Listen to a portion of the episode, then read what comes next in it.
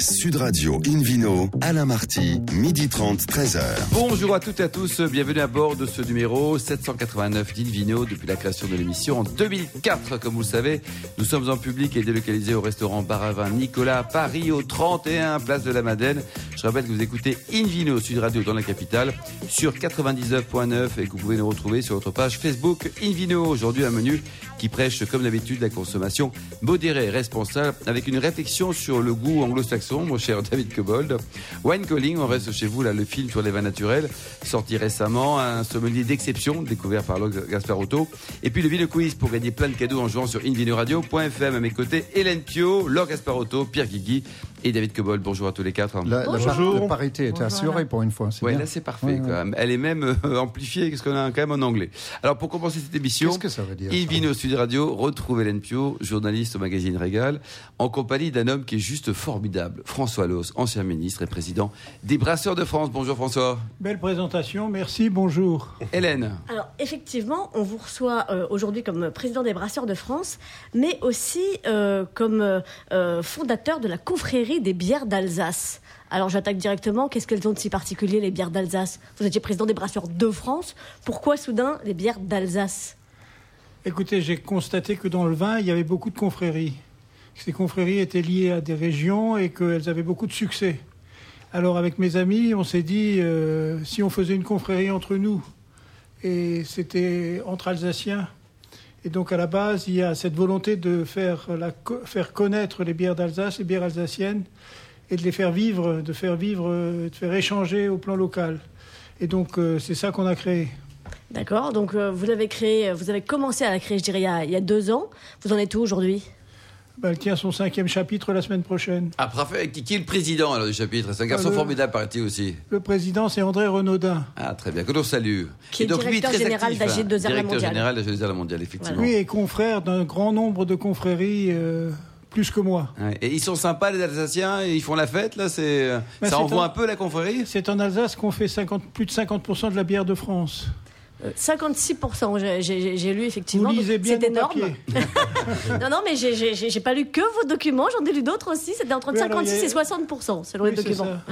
Oui, enfin, c'est dû principalement à la production de Cronenbourg et d'Heineken qui est sur euh, l'Alsace et qui fait que le taux est aussi élevé. Mais la tradition euh, brassicole est ancienne, comme elle est ancienne dans les Hauts-de-France. Et euh, dans les Hauts-de-France, il y a déjà une confrérie. Alors, on, va voir si vous la connaissez bien, la tradition euh, alsacienne.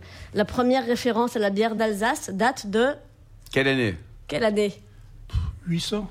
Ah, un peu après, quand même, 961. Ah bah, c'est pas loin, ça va. Vous, ah n'en étiez quand même pas très loin. Ça va, on est au moins dans le baron millénaire. C'était une charte de l'évêque Udo de Strasbourg qui, déjà, effectivement, un grand copain de Pierre encensait la bière alsacienne. vous êtes copain avec les évêques, vous hein Il est copain avec, toutes les religions, hein, on va dire ça comme ça. bien sûr. J'intègre, j'intègre. On a intronisé l'évêque il y a quelques séances et il nous a fait un très beau discours, une très belle homélie sur la bière. Ah, excellent. Racontez-nous ça. Il a été intronisé au nom de Saint Arnoux. Effectivement, mais alors attendez, parce que dans une confrérie en général, on porte des jolis costumes, des jolies robes. L'évêque, vous lui avez fait changer sa, son aube, ça Non, non, il n'est pas passé, il est, il n'est rentré qu'au premier degré. D'accord. Ah, ah oui, d'accord. Ça se mérite, François. Hein, Hélène, c'est pas. Il y a des épreuves pour passer maître. Ah bon d'accord. Alors François, racontez-nous de façon générale, les Brasseurs de France, ça représente combien d'adhérents? C'est quoi? Comment c'est organisé un peu le, la bière en France? Eh ben, écoutez, la bière en France, il y a un phénomène extraordinaire, c'est que depuis 5 ans, par exemple, euh, le nombre de brasseries a augmenté énormément. Aujourd'hui, au début de l'année, on disait 1100. À la fin de l'année, je dis 1500 brasseries. Euh, différentes, on va dire. 1500 à la fin de l'année, c'est-à-dire en un an, on en a gagné 400. En un an, il y en a plus qu'un par jour. C'est quoi cette mode là C'est de, créer ces micro-brasseries, de créer des brasseurs? C'est génial pour le monde de la bière, non? Pour le monde de la bière, c'est très intéressant parce que ça amène des, goûts nouveaux et ça donne envie de goûter. Hmm. Et donc la croissance du marché, elle est liée à la croissance de l'offre, la possibilité d'offre. Parce que le marché global croît. Le marché global croît l'année dernière de 2%, il y a deux ans de 3%, Ah, etc. Vous aimez la bière, Après- Hélène? Alors moi j'a- j'adore ça à titre personnel et puis effectivement euh, pour, pour rebondir sur vos, vos questions de croissance, euh, le secteur de la bière en France c'est 2,2 milliards d'euros chaque année Euh, et, et 12,5 milliards si on compte la grande surface, euh, l'agriculture, euh, les bars brasseries. euh, enfin, genre, c'est c'est vraiment énorme effectivement et, euh, et, Et, ça justifie. Cafés, ça euh, représente 40% du chiffre d'affaires. voilà. Ah oui. Donc Et ça- de la marge, 90%. Non, ça c'est le café. Oh, je c'est pense le café, que c'est David, à peu quoi. près à égalité hein, à ce, à ce stade. Et euh, alors, euh, effectivement, dans, dans le cadre de, de Brasseurs de France, il y a une nouvelle marque qui a été lancée l'an dernier, ce qui est Profession Brasseur. Vous pouvez nous en parler un petit peu? Oui, alors profession brasseur, c'est donner, c'est donner à ceux qui le souhaitent une, euh, un label qui montre qu'ils sont très compétents dans leur métier. Donc c'est ceux qui le souhaitent qui peuvent accéder à ce titre profession brasseur. Mais il faut passer un test quand même. Il faut Il y a passer un des charges, examen. quand même. oui. Mm. Et cet examen euh, comprend un tas de tests qui sont faits par un organisme certificateur. Mm. Donc c'est pas nous qui faisons, c'est cet organisme certificateur qui va vérifier que le brasseur est, Est compétent. est- est À le niveau, tout. quoi. Mais c'est- c'est quelle était l'idée derrière? C'est c'est d'écarter euh, bah, des gens qui voudraient se lancer sans vraiment être au niveau? C'est euh, c'est quoi? Parce que vu de l'extérieur, euh, on, on a entendu à droite à gauche euh, des petites critiques disant oh mais ils veulent garder leur précaré, euh, c'est anti microbrasserie un peu punk. euh. Vous êtes anti punk, François Loss Pas du tout, mais nous avons, enfin avec mes cheveux je pourrais, C'est dommage que nos auditeurs n'aient pas l'image. Non, mais les, les professions brasseurs euh, sont nombreux candidats, mais euh, d'un autre côté, euh, tous les brasseurs sont à la recherche d'une formation en ce moment et sont à la recherche d'un approfondissement de leurs compétences. C'est vrai. Et donc, ce que nous faisons, c'est que nous incitons les organismes de formation à être plus ouverts, euh, d'en faire plus et de produire davantage de, de brasseurs. euh, Et il y a besoin de tous les, de tous les niveaux de diplôme. Il y a le diplôme débutant, le diplôme de enfin, niveau 5 et puis d'autres. Et c'est ça ce que nous mettons en place. Il y a quatre euh, centres de formation actuellement. Euh, à Strasbourg, on est en train de réfléchir avec l'éducation nationale pour en rajouter un. Ouais, ce bien que ça. Brasseurs de France a fait, c'est la, la référence, le, le- Oui, le- la Le référence. référentiel, euh, quoi. voilà, Le le- référentiel de formation. oui. Mm. et ce référentiel de formation sert euh, aux certificateurs à vérifier qu'ils peuvent bien prendre le titre de profession brasseur. Donc il ne s'agit pas d'être euh, réducteur. Notre but, c'est pas que euh, on réduise le nombre de brasseurs. Mais c'est l'organiser, l'encadrer, quoi, et quelque part l'apporter. Et la formation. Et une amélioration générale. à bien. Merci beaucoup, Hélène Pio. Merci également vous, François Loss, le président des Brasseurs de France, et très actif dans cette confrérie alsacienne de bière qui est juste magnifique. Une vidéo Sud Radio retrouve un garçon bien aussi, là. Le vidoc de l'émission, Pierre Guigui, Mhm. euh, fondateur du, du concours en fort, et puis journaliste à C'est le magazine, pour nous parler de, de cinéma. On va Oui, en parler cinéma, avec vous. C'est un film qui est assez intéressant qui s'appelle Le vin se lève en français. Donc vous trouverez la traduction en anglais si vous la cherchez, mais ça s'appelle Le vin se lève, un film de Bruno Sauvard. Euh, le film se passe en Occitanie et raconte une histoire du retour à la terre. C'est une très belle histoire, c'est une histoire d'une bande d'ex quelque chose, ex-prof, Ex-ministre? Ah ex-photographe, non. pas de ministre dans, le, dans, dans ces nouveaux euh, néo-ruraux, ex-dirigeant d'une grande entreprise, ex-coursier. C'est une belle aventure de solidarité, de partage, c'est aussi de l'entraide, et tout est baigné dans une douce ambiance festive et joyeuse. C'est le retour à la terre, mais aussi le retour aux années 60. Rappelez-vous, dans les années 60, le mouvement qu'on a nommé néo-rural, avec des valeurs de communautarisme. On partage tout, quoi. On partage tout, l'expérience, surtout l'expérience. Ça aurait plu, ça, alors, d'être vivre dans ces années 60, là, tout partagé Ah, J'ai vu le film et en effet, les, les vignerons se retrouvent pour, trava- pour tailler ensemble, piocher. Il y a une scène, je trouve, Partager le formidable, matériel. Où ils partagent, ils partagent vraiment. Et puis, les, les choses les plus difficiles, parce que piocher, c'est quand même compliqué, surtout Mm. quand on est au vent froid euh, du Roussillon. Euh, et, et cette scène, je la trouve assez, assez belle. Mais il n'y a pas que des ex, d'ailleurs, hein, quand Il même, dans le film. seul qui Il y, a- pas il y en a un Ouais. qui n'est pas ex et qui est, de, qui est très émouvant, Ouais, surtout quand mhm. il parle de son grand-père. Et, et là, il y a aussi quand même une notion de transmission euh, grâce à, à ce personnage qui est très beau. Alors c'est quand même des néo-vignerons malgré tout. Et jusque-là, tout va bien. Juste, juste le fait que ces hippies, euh, ces, nouveaux hippies, euh, en tout cas à l'époque, les hippies faisaient du fromage, ils faisaient euh, du macramé, du tissage, des légumes. Aujourd'hui, ils font pas de légumes, ils font pas de macramé, ils font du vin libre. Alors là, ça se Vous complique un savez petit peu. cramer, vous, Hélène? Ah, J'adore le- les, les- les nuits de pleine lune surtout. Et on peut se poser la question eh ben, est-ce que c'est facile à faire du vin libre? Est-ce que en venant de Paris ou en venant du- de, de Rennes, est-ce qu'on peut s'installer comme ça dans le, dans le vignoble et du jour au lendemain dire voilà, je vais faire du vin sans expérience et en comptant sur les voisins pour m'expliquer euh, ben voilà, on va piocher ensemble et tout ira bien? Parce que tout ne va pas bien, malheureusement. Malheureusement, il faut reconnaître que les intentions, si les intentions sont là et que la bonne volonté aussi, s'improviser vigneron vinificateur sans expérience et sans formation, cela veut dire qu'il a forcément pas mal de ratés. Mais le marché est porteur. Il faut reconnaître qu'aujourd'hui, à Paris, par exemple, ou dans, dans les grandes villes, Les vins nature. les vins euh, nature, ça défonce tout. Sauf un. Il y a un anglais à Paris qu'on ne boit pas beaucoup. Ben, ça, déf- ça défonce tout, y compris son palais. hein. Oui. Alors, ce qui est assez étonnant, c'est que ces néo-vignerons sont portés par des néo-prescripteurs qui sont eux-mêmes pas forcément des cavistes ou des sommeliers. Ils n'ont pas de formation et ils vous proposent des vins comme ça de néo-vignerons. Moi, je trouve que le concept est quand même pas mal. Vendre dans les 15 euros un vin improbable, pas toujours réussi, qui se dit bio, mais surtout sans certification, qui se dit en biodynamie également sans certification, sans souffle, mais parfois un petit peu quand même. C'est c'est Ah vraiment bah, ça va, super. je vois que vous écoutez Ça une vidéo marche. Sud Radio, c'est bien.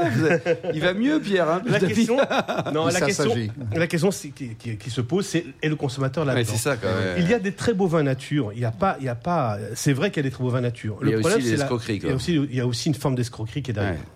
Alors, euh, un rapide tour de table. Euh, Là, vous partagez les propos de, de Pierre qui Euh, était ému, mais qui dit attention. Mais part, pour les ça. raisons que Pierre, tu viens de dire, je, je suis allée voir à reculons ce film, mais j'ai trouvé beaucoup de sincérité et de- d'énergie. Donc j'ai trouvé que finalement le film était réussi parce que justement, on voyait toutes ces difficultés à ces gens qui arrivent avec la fleur au fusil pour Ouais, faire du vin. même. Et on les voit dans des problèmes matériels qui s'enchaînent. Et, et là, il n'y a pas de masque. C'est, Ça voilà. vous donne envie d'aller le voir, Hélène? Euh, alors moi j'ai déjà vu le film. Ah bon? euh, Vous avez été ému ou pas? Vous avez alors, pleuré à la fin? Non, j'ai pas été. Alors, j'ai, j'ai- enfin, j'ai, j'ai pas pleuré.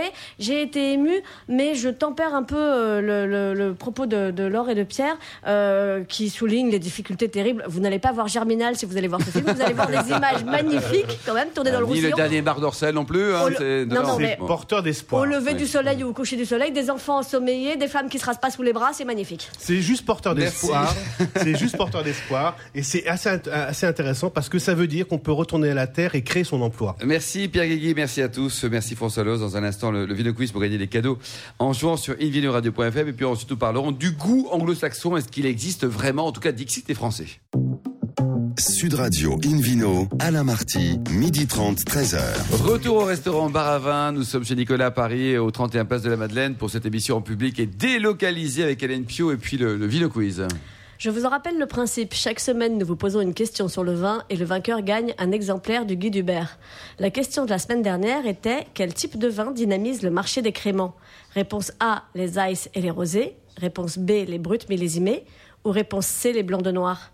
La bonne réponse était la A, c'était les ice et les rosés. Et cette semaine, Hélène, alors? Cette semaine, Brasseurs de France, le syndicat professionnel de la brasserie française, a Présidé par François Loz. hein. Absolument. Eh oui. A été fondé en 1978, 1878 ou 1778 Faut pas aider, hein. On ne dit pas.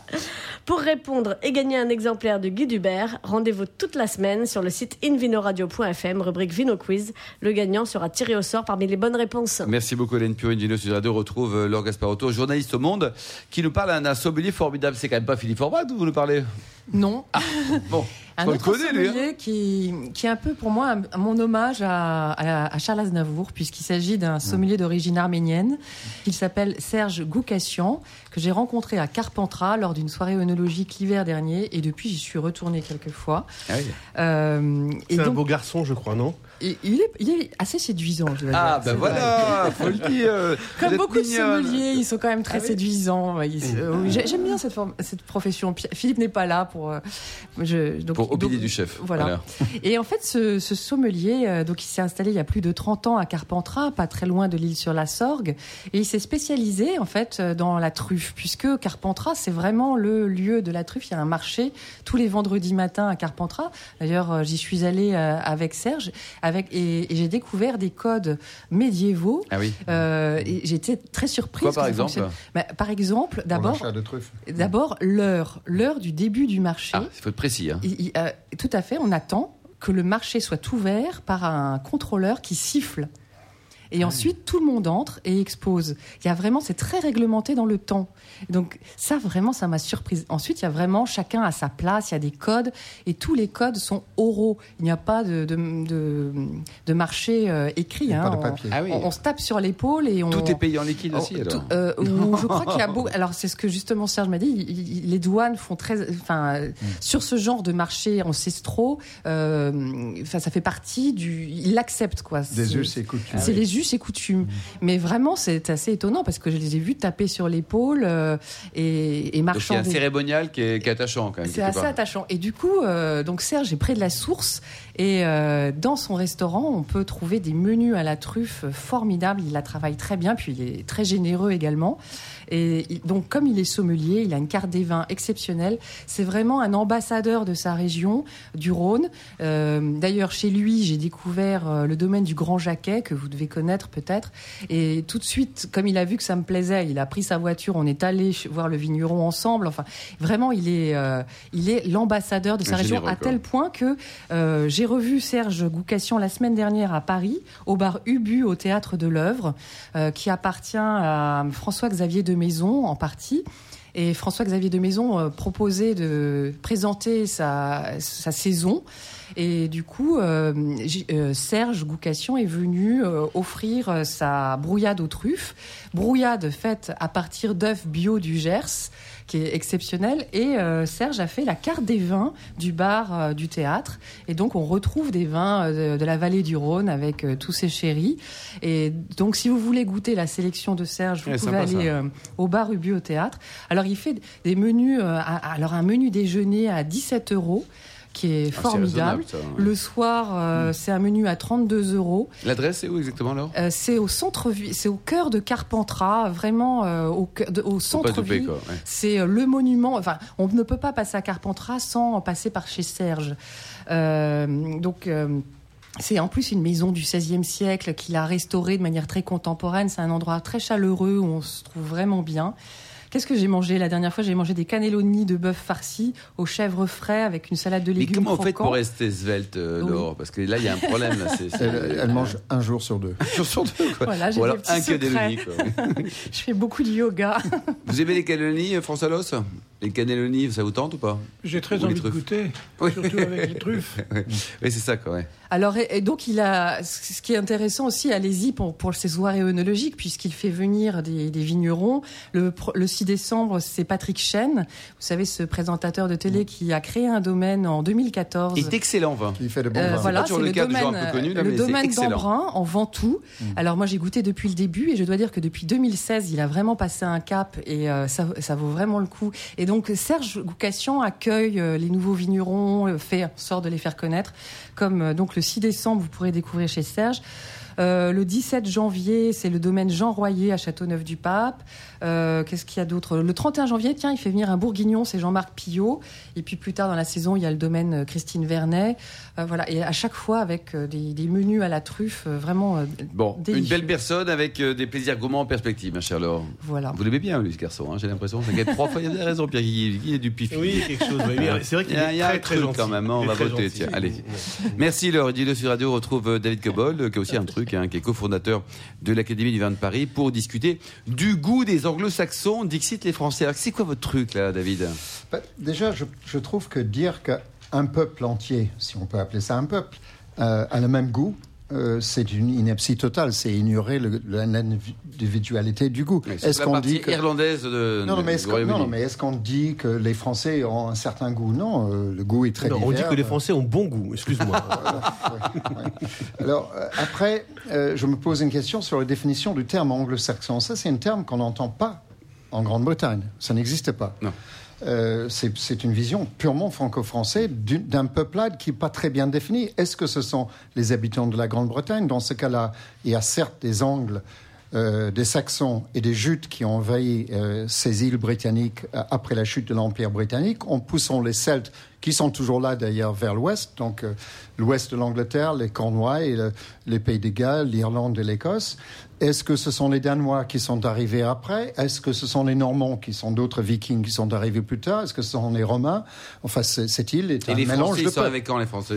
Les Français, euh, bah, si on peut appeler ça des Français, c'était des Normands avec Guillaume le Conquérant en vers 1100. Alors, euh, bon, donc l'Angleterre est un mélange. Donc, euh, dire que ce sont des anglo-saxons, euh, moi je suis probablement issu de ces tribus-là, euh, puisque ma famille vient de l'Est, en face de, là d'où ils venaient, c'est-à-dire du Jutland et du nord de l'Allemagne. Mais ça, c'était il y a très longtemps. Donc, c'est un non-sens. Mais en général, quand on entend le terme anglo-saxon, c'est pour qualifier les gens euh, blancs de langue anglaise. Donc, qu'ils soient britanniques, nord-américaines, euh, éventuellement une partie de l'Afrique du Sud, euh, de l'Australie ou de la Nouvelle-Zélande. Donc c'est encore plus hétéroclite que le précédent. Je vous rappelle quand même que Melbourne, c'est le deuxième île grecque au monde, euh, après Athènes. Et encore, peut-être que c'est le premier aujourd'hui. Donc tout ça, c'est un non-sens total, cette terminologie. Après, si on veut parler du goût des Anglais pour le vin, là, je peux vous en parler en Ah, connaissance alors, de cause. Allons-y. Alors, Il est Euh, comment ce D'abord, euh, l'anglais, traditionnellement, c'est un, un buveur de produits alcoolisés. On sait bien euh, l'amour de la bière, Le gin aussi. l'amour du, du gin, du rhum et du whisky euh, est ancestral. Le vin était contenu jusqu'aux années, je dirais, 70 à peu près. C'était très clivant sur le plan sociétal. C'était pour le, le- le haut de gamme de la société, c'est-à-dire les, gens les plus riches, hein, si je peux parler ainsi. C'est-à-dire que c'était lié à l'aristocratie, à la haute bourgeoisie.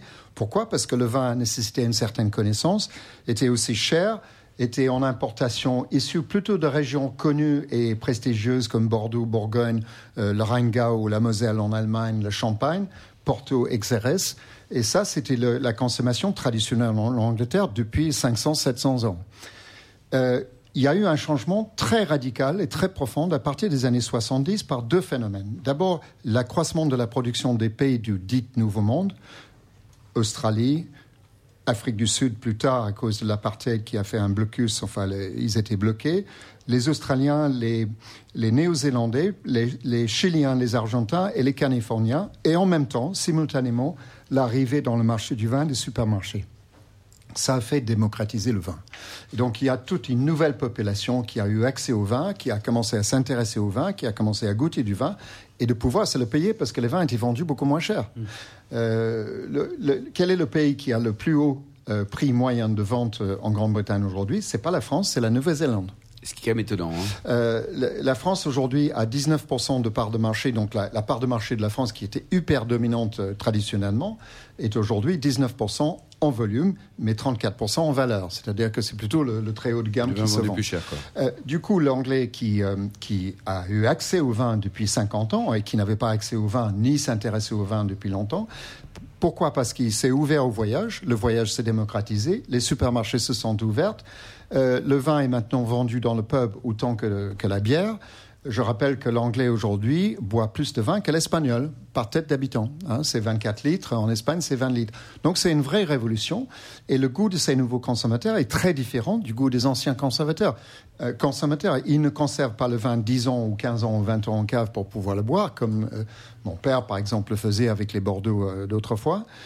Donc ça a exigé des producteurs une nouvelle approche à la vinification. Les Australiens qui avaient une augmentation de production ont cherché des marchés ouvertes. D'abord, la, Grande-Bretagne, c'est un marché ouvert. Des consommateurs, ils les ont écoutés. Qu'est-ce qu'ils veulent Du fruit, de la souplesse, éventuellement un peu de sucre résiduel, donc les choses plus plaisantes à boire, euh, pas, de- tanning sévère, pas d'acidité brutale, etc. Ça, ça a complè- complètement changé le marché global du vin, non seulement en Grande-Bretagne, mais également dans les pays scandinaves et d'autres pays euh, novices au vin. On trouve les mêmes phénomènes aux États-Unis et au Canada également.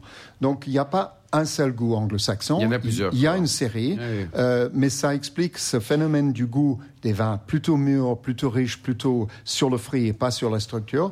Euh, ça, c'est expliqué par le changement euh, du paradigme du marché. Euh, Laure Il y a une appellation qui marche beaucoup en Angleterre, je crois, et pas du tout en France, c'est rosé d'Anjou. Un rosé un peu sucré. Le sucre. Et, euh, euh, et le premier marché est quand même euh, la Oui, Grande-Bretagne. Comment tu peux expliquer ça? Bah, c'est un marché en, en fort déclin, hein, même, même le Comment rosé d'Anjou. hein. Ça, ça, il y avait des, des- c'est, vrai qu'il y avait beaucoup de rosé d'Anjou, il y avait aussi beaucoup de muscadet, euh, il y avait beaucoup de Beaujolais, mais ces marchés-là euh, sont en baisse. déclin Pourtant, les aujourd'hui. vins sont pas très chers d'habitude. Oui, pourtant les vins sont pas chers. Ce qui marche aujourd'hui, c'est le, le, le Pinot Grigio d'Italie qui est d'une banalité affligeante, euh, mais c'est ce que la blonde dans le pub demande quand elle sait pas de quoi demander. C'est une espèce de Starbucks du vin. Quoi. Bon, c'est à la mode. Merci en tout cas, merci d'être Cobol, merci à vous, Laure Gasparotto, Hélène Pio, François Loss et Pierre Guigui. Fin de ce numéro d'Invino Sud Radio. Pour en savoir plus, rendez-vous sur sudradio.fr, invinoradio.fm ou sur notre page Facebook Invino. On se retrouve demain à 12h30 précise pour une nouvelle émission. Toujours en public et délocalisé au restaurant Baravin Nicolas à Paris au 31 Place de la Madeleine. Nous recevons Jean-Marc Carin pour la sixième édition de son salon. On parlera également du vigneron Christophe Puech et puis du guide Carité qu'adore d'être Cobol consacré au vin bio. D'ici là, excellent déjeuner. Restez fidèles à Radio et surtout, n'oubliez jamais, respectez la plus grande démodération.